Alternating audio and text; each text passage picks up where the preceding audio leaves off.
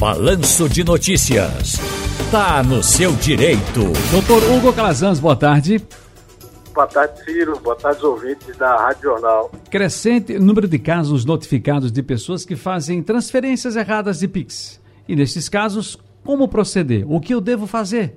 Se eu fiz um Pix errado, como posso ter meu dinheiro de volta, doutor Hugo? Bem, Ciro, esses casos são bastante complexos, né? Mas o que não pode fazer é simplesmente a pessoa utilizar o dinheiro que recebeu indevidamente, né? A principal recomendação sobre o tema é, é ter muito cuidado preventivo na hora de fazer um PIX, né? Confirmar os dados da pessoa que será beneficiada com o crédito, que vai receber o PIX, é o cuidado importante para que não existam os golpes, né? Lembrando que essa é uma transação instantânea, mas é preciso ter certeza de todos os dados e atenção ao digitar esses valores, né?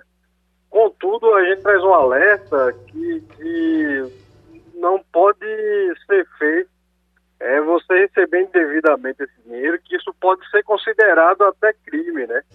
No caso das pessoas que fez esse pagamento, a alternativa, você fez o pagamento errado de Pix. Qual a alternativa que eu posso buscar?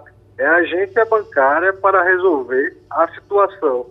Aciona o serviço de atendimento ao consumidor, o gerente, para buscar a pessoa que recebeu essa transferência.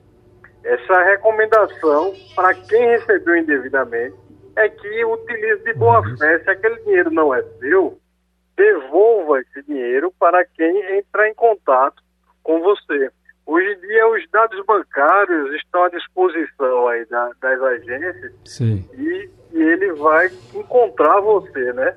Se você não devolver administrativamente, de uma forma é, é, espontânea, pode se responder civil e criminalmente por essa apropriação indevida, né? Então quer dizer que, bom, eu falei como uma vítima, mas quem recebeu e não devolveu também pode receber criminalmente, pode responder criminalmente, né? Isso, isso. O Código Penal prevê uh, o crime de apropriação indevida, né? Agora, como provar que eu, como provar que eu fiz um pix errado? A gente tem como provar isso apenas com o meu, meu recibo de transferência? O teu, é só isso que serve, que basta?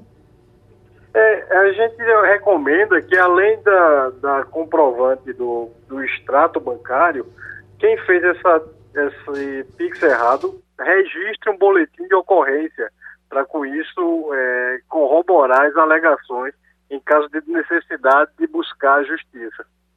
Ok. Doutor Hugo Calazans, muito obrigado. E aquele Pix que Big fez para mim, eu não vou devolver. É sempre correto, né? Doutor Hugo Calazans, o Direito do Consumidor, muito obrigado, um abraço grande. Abração, filho, estamos à disposição.